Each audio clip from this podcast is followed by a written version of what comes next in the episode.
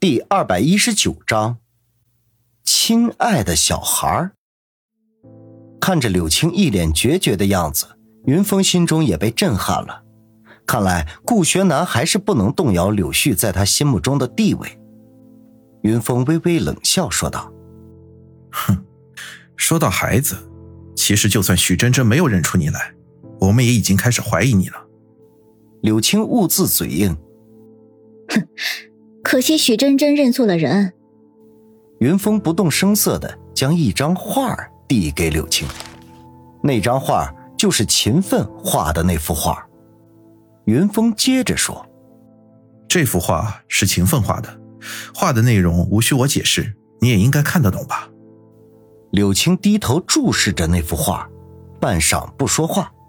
云峰马上说道：“我就是从这幅画开始怀疑你的。”柳青这时冷笑：“一幅画就能联想到我，云先生的联想力可真是丰富啊。”云峰也跟着笑道：“哼，这是当然，因为诱拐这些小孩子的那个人，居然忽悠他们说是带他们去天堂。哼，去天堂这种哄小孩子的话还真敢说。我当时就很困惑，现在的小孩子都早熟，一个个鬼精鬼精的，怎么就信了这种鬼话呢？”柳青一脸深意，啊，也许是他们生活的太苦、太孤单、太无助吧，太容易渴望被理解，太想渴望被关怀。可能他们并不是想去天堂，而只是想逃离这个冷漠的家而已。哦，原来是这样想的。云峰一脸意外，紧接着从资料里取出一个笔记本，然后说道：“我原本也是像你这么想的。”其实他们根本不相信天堂，他们只想逃离这个家。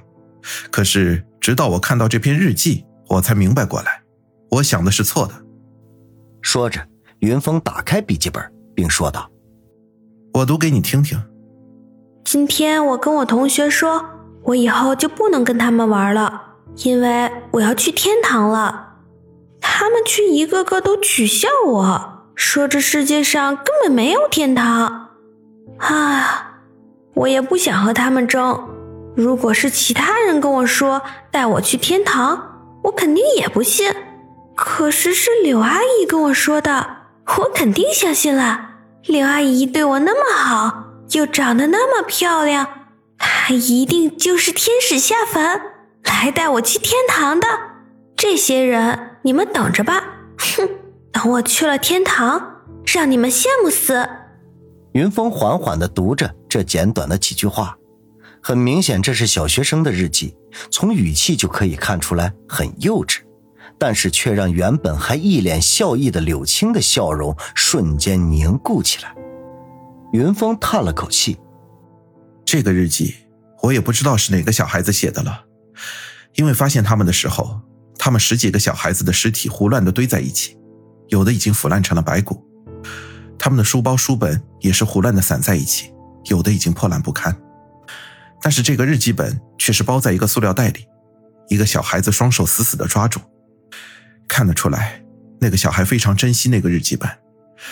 我当时还纳闷，这个小孩为什么这么看重这个日记本，直到我翻到最后一页，上面写着：“等到了天堂，我就把这本日记交给柳阿姨。”她经常说我有事闷在心里，不跟别人说。那我把我的整本日记都交给他，哼，他一定会很开心。说到这里，云峰冷笑起来，接着说道：“哼，只是他没有想到，他心目中如天使一般的柳阿姨，其实是一个魔鬼，根本不在乎他什么狗屁心事，一切只是在演戏而已。”柳青突然愤怒的盯着云峰，双手紧握，眼睛似乎喷出火来。云峰却若无其事的继续说道：“也许在凶手眼里，这些小孩子父母不疼，爹娘不爱的，在学校被欺负，在社会上被忽视，简直是生不如死。那么我诱拐他们做实验，虽然死了，但是对他们来说，何尝不是一种解脱呢？可是，说到这里。”云峰突然话锋一转，语调变得铿锵有力。凶手可能忘了，虽然整个世界都遗忘了那些小孩，可是那些小孩却没有遗忘这个世界，他们还在顽强的生活着，他们还憧憬着美好的未来。勤奋虽然成绩不好，但是一直在苦练画画。他的整个书包里画的草纸就占了一半。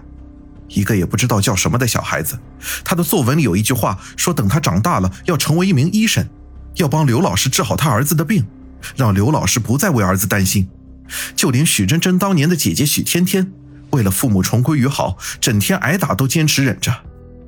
关于这样的例子还有很多。每个小孩子，我们几乎都能找到他们对未来充满向往的证据。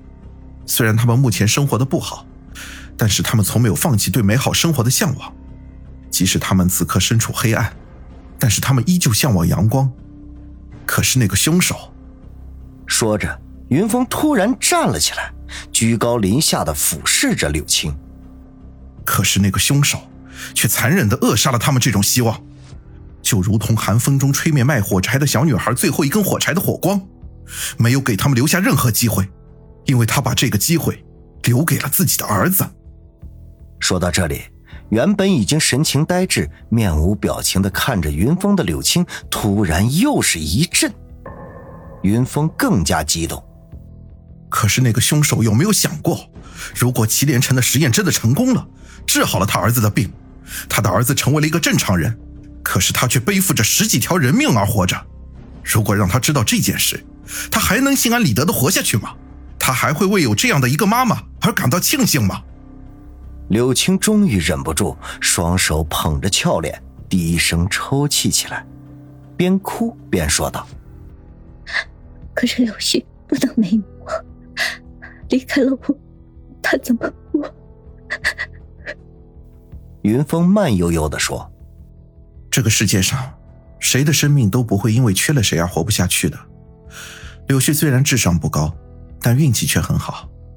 这些年来，虽然他没有像其他小孩子那样生活，但是我想他内心一定很快乐。他的生活至少比那些被诱拐的小孩子要幸福。